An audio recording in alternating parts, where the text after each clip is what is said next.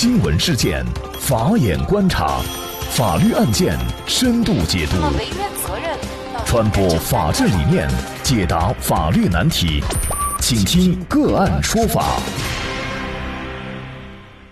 大家好，感谢收听个案说法，我是方红。今天呢，我们跟大家来关注转发渣男李晨现行记被李晨起诉，法院判决驳回李晨起诉。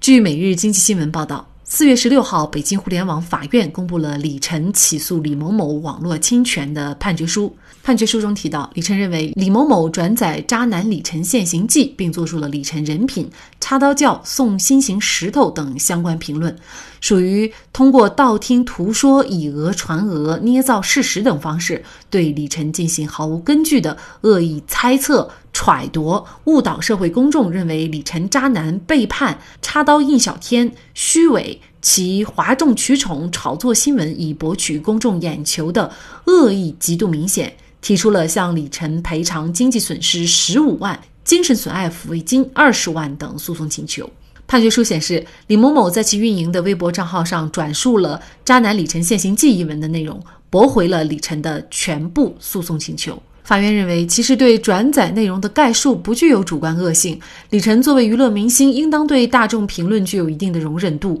李某某作为涉娱乐圈微博大 V，转发娱乐圈明星相关文章，并无明显不当，也不存在损害李晨名誉权的主观恶意，未构成对李晨的侮辱和诽谤，故法院认定李某某的行为不构成对李晨名誉权的侵害。法院判决李晨要求李某某基于侵犯其名誉权的行为赔礼道歉和赔偿损失等诉讼请求不存在事实和法律依据，驳回李晨的全部诉讼请求。李晨本人也在微博发文回应，此案已经上诉，目前二审中。李晨律师团队在声明中称，李晨先后起诉了五位。其中三位直接撰文发布者和一位转载者已经被认定构成对李晨名誉权的侵犯，而另外一位李某某因为采取的是转载形式，法院认为不具有主观恶意，因此不构成侵权。对此，李晨及其团队表示不服，声明中称，李某某的微博账号粉丝高达两百多万，此篇文章的评论也高达八万多次，影响巨大。而同样是转发，为什么另外一个案件当中的胡某某就构成了侵权，而李某某一审当中又没有认定他构成侵权呢？那么就这相关的法律问题，今天呢，我们就邀请北京盈科深圳律师事务所合伙人、文化传媒娱乐法资深律师张平律师和我们一起来聊一下。张律师您好，哎，你好，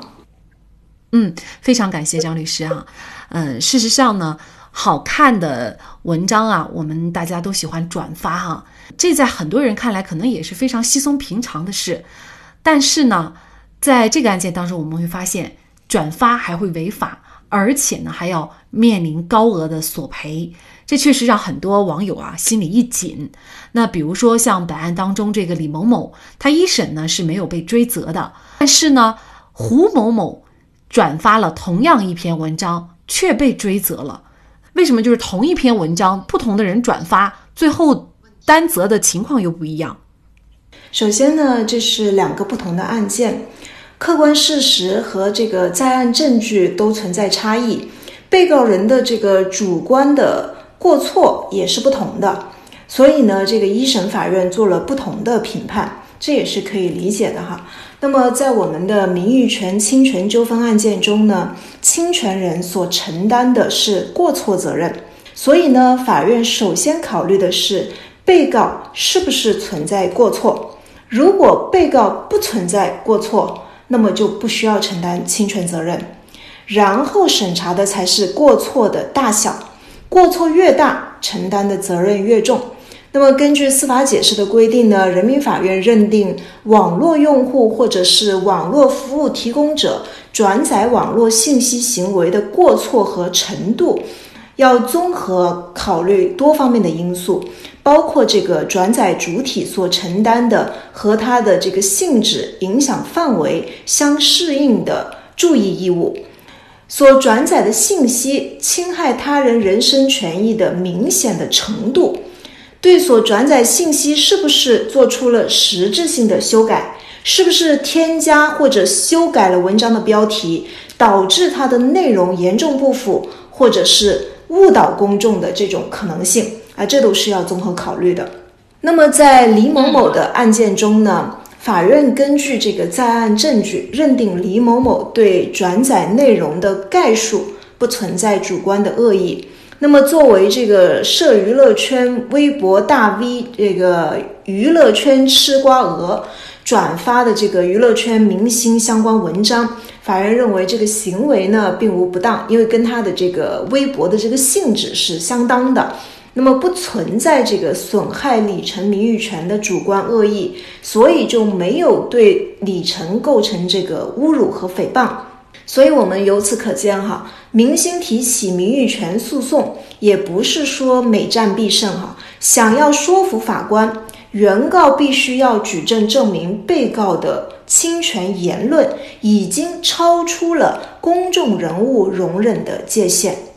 嗯，那比如说像本案当中啊，到底主观上的这个有没有过错，怎么来判断？比如说这个转发语当中哈，就显得很重要。胡某某呢，他在转发《渣男现行记》的转发语的时候呢，他写了一条自己的这个语言，他说：“渣男李晨现行记，先马后看。”而李某某他的这个表述呢，是文章的真假不做评论。也就是说，这样的一句简单的话就能够确定，呃，行为人他的主观上到底有没有过错，恶性有多大，是吗？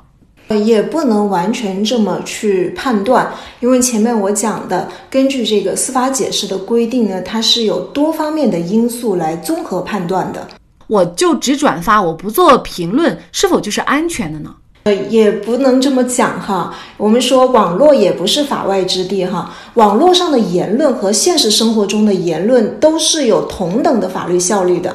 特别是这个网络大 V 或者是拥有众多粉丝的这种公众人物呢，就更加要要注意他的这个表达权，因为他的言行的影响力比普通人更大。那么对于转发呢？判定转载行为侵权与否的一个很重要的参考标准，就是这个权利义务相匹配啊。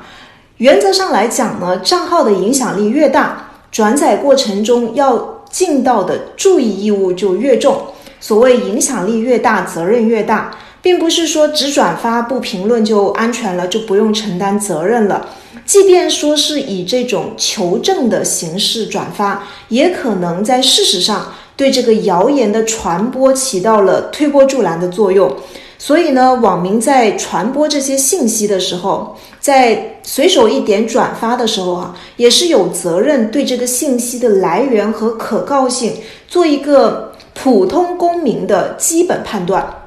打个比方，如果转发一篇题目或者内容的这个文章是具有很强的人身攻击性的。或者是具有人格贬损的这么一些文章的话，那么转发的时候，这个注意义务就要更强一些。不管是这个转发者有没有做这些呃言辞评论，或者是过激的这些呃描述，或者是引导性的话语，都有可能会被认定为侵权的。那这就对转发者来说，他的注意义务就要很重了啊！可能对于很多转发者来说，他根本无法判断，呃，文章里面所说的是真是假，呃，但是呢，他觉得很有道理，也希望能够给大家做一些提醒，他就转发了。那么也就是说，其实这种情况它都是有风险的。那我们就想问了，比如说，如果是我们作为转发者很难来判断这个文章会不会构成侵权的话，那么到底转发什么样的内容？比如说，它更有可能给自己惹来官司呢。在这里有两两种人哈，一种呢是这个内容的发布者，就比方说他自己撰写的这这篇文章哈，这叫内容发布者；一种呢就是我们普通的转载者。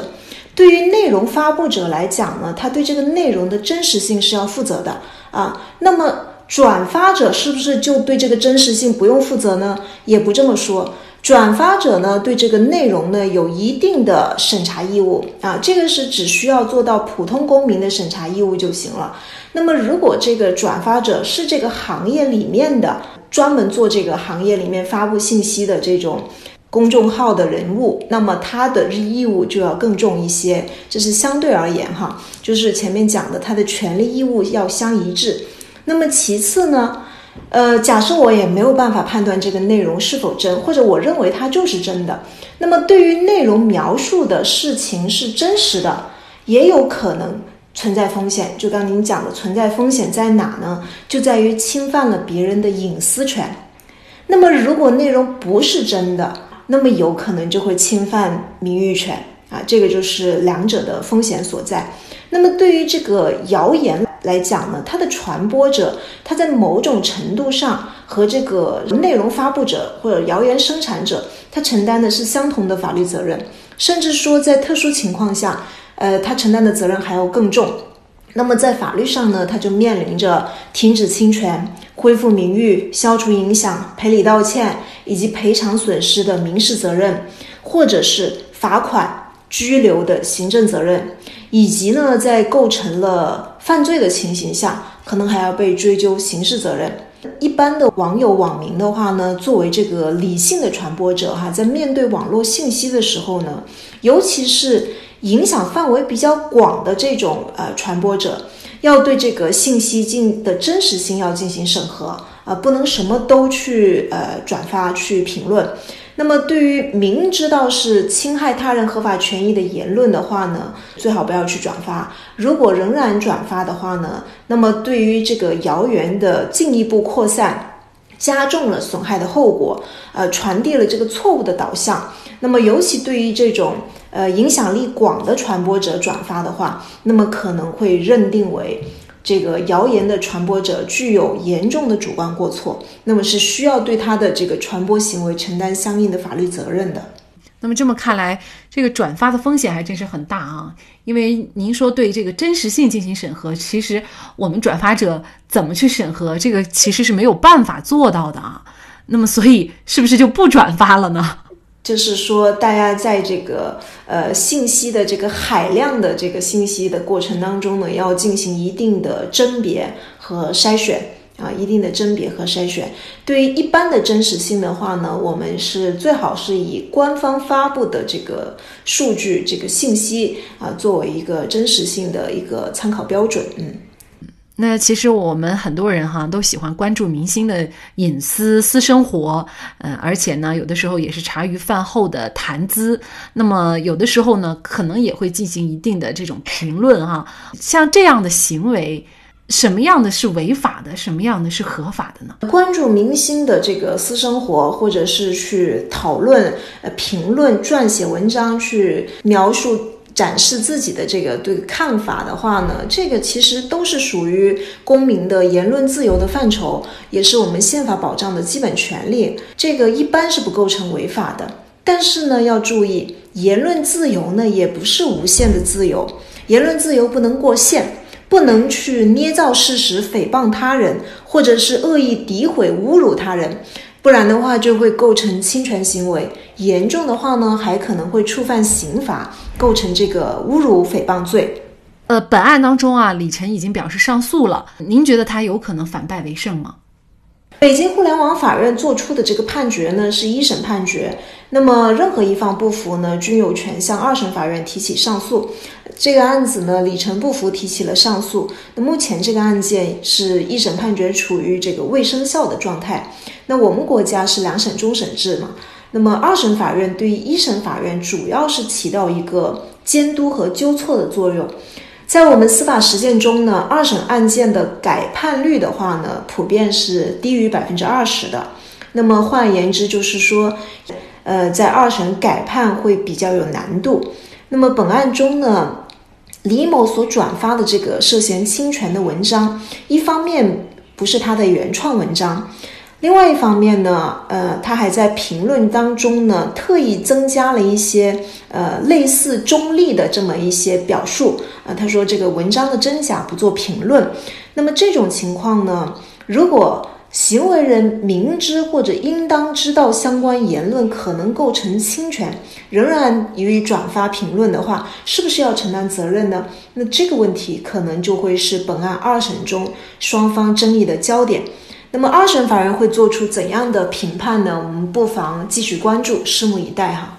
其实我之前在朋友圈也看有人转发过《渣男李晨现形记》这篇文章。那发朋友圈的人呢，我想几乎每个人都有转发过文章。互联网时代，一篇文章或者是随便一句话，经过网上传播以后带来的影响，有的时候确实难以估量。所以呢，转发不实或者是有侮辱性、诽谤性的文章，不仅要谨慎，而且呢是尽量不转发。好，在这里再一次感谢北京盈科深圳律师事务所合伙人、文化传媒娱乐法资深律师张平律师。那么，大家如果想获得我们节目的图文资料，欢迎您关注“个案说法”的微信公众号，在历史消息当中就可以找到这期节目的全部图文资料。那么，大家在生活工作当中遇到一些法律问题呢，也欢迎大家向我们进行咨询。您可以添加幺五九七四八二七四六七这部手机号码的微信号，就可以找到我们。他们都非常的资深、专业和负责任。